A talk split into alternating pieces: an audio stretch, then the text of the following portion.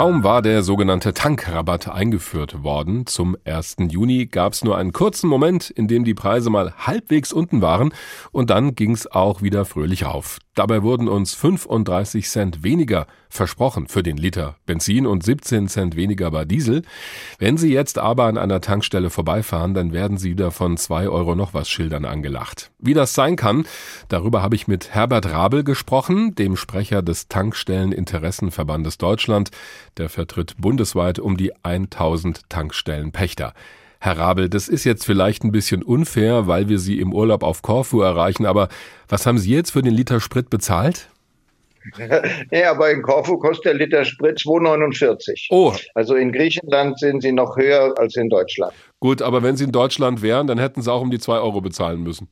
Ich bin ja regelmäßig in Kontakt mit den Kollegen. Also die Preise liegen momentan so 1,97, 2,07 Euro, je nachdem, zu welcher Tageszeit man unterwegs ist.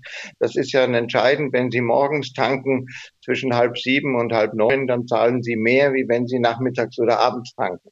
Ein Kollege von mir ist Landwirt und hat mir mal seine Tankrechnung heute gezeigt von einem kleineren Traktor. Da hat er knapp 270 Euro bezahlt für eine Tankfüllung Diesel. Der Kollege ist relativ schlecht gelaunt deswegen, obwohl er eigentlich ein äh, sehr netter Kollege ist. Wie viel von diesem Frust der Autofahrerinnen und Fahrer bekommen denn die Pächter der Tankstellen im Moment zu spüren?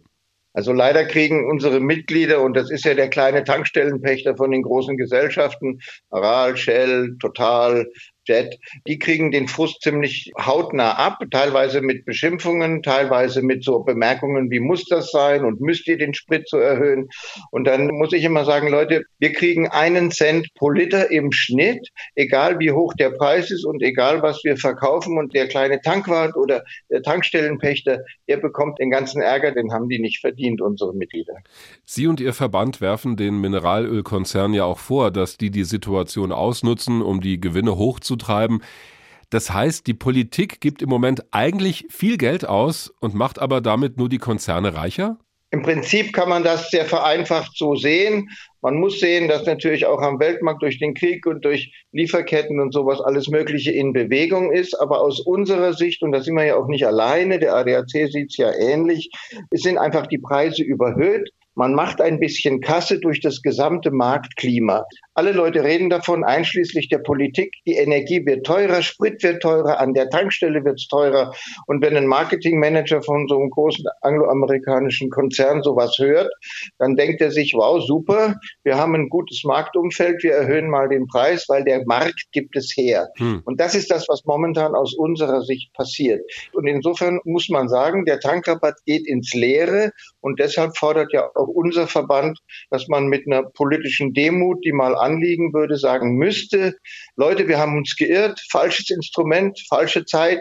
Wir haben mit der Kaltschnäuzigkeit dieser angloamerikanischen Raubtierkapitalisten in dieser Härte nicht gerechnet, dass die uns so auspressen. Hm. Wir nehmen den Tankrabatt zurück. Aber was wäre, wäre denn dann die Alternative? Also einfach gar nichts machen ist ja politisch wahrscheinlich eher schwierig. Was würden Sie da vorschlagen? Naja, also da nicht Aufgabe von so einem Verband eine Alternative vorzuschlagen. Die Politik muss nachdenken. Die Politik denkt momentan ganz einfach und sagt, wir machen eine Abschöpfungssteuer. Hm. Das schadet dem Standort Deutschland. Das ist eigentlich keine gute Idee. Wir sagen zumindest, dass wir da nicht dafür sind. Auf der anderen Seite muss man ja erstmal kurzfristig denken. Da ist ein Rabatt, der kostet drei Milliarden. Das sind Steuergelder. Diese drei Milliarden landen mindestens zur Hälfte in den Taschen der Mineralölgesellschaft, wenn nicht noch mehr. Hm. Also bezahlen wir gerade internationale Konzerne, die noch nicht mal in Deutschland Steuern bezahlen. Das haben wir ja gerade ja schon in der Analyse gehört von Ihnen. Die Politik hat es ja auch erkannt, die bekommen das ja mit. Und eine Reaktion lautet, dass das Bundeskartellamt jetzt untersucht, ob es Preisabsprachen gibt bei den Konzernen. Was denken Sie, müssen die Konzerne da jetzt Angst vorhaben? Nee, glaube ich nicht, dass die Konzerne Angst vor haben müssen, weil das Bundeskartellamt ist in diesem Fall wie ein zahnloser Tiger und kann eigentlich nicht viel machen, weil das Kartell funktioniert nicht als Kartell, obwohl es Auswirkungen hat wie ein Kartell. Die sprechen sich ja nicht untereinander ab, die greifen nicht zum Telefon und sagen, wir erhöhen mal in konzertierter Aktion die Preise, sondern die brauchen ja nur den Markt zu beobachten. Wenn es so wenige Player im Markt gibt, dann guckt der eine, was macht der andere, ohne sich abzusprechen, wie ein altes Ehepaar verhalten die sich sozusagen wie kartellähnliche Partner, ohne dass sie tatsächlich ein Kartell bilden. Und deshalb kann das Bundeskartellamt eigentlich gar nichts machen. Aber was wäre denn dann die Lösung? Also müsste der Staat die Preise dann diktieren? Naja, dann wären wir in der Planwirtschaft. Ja. Das wird wohl kaum zu machen sein. Es ist auch in unserem System nicht vorgesehen.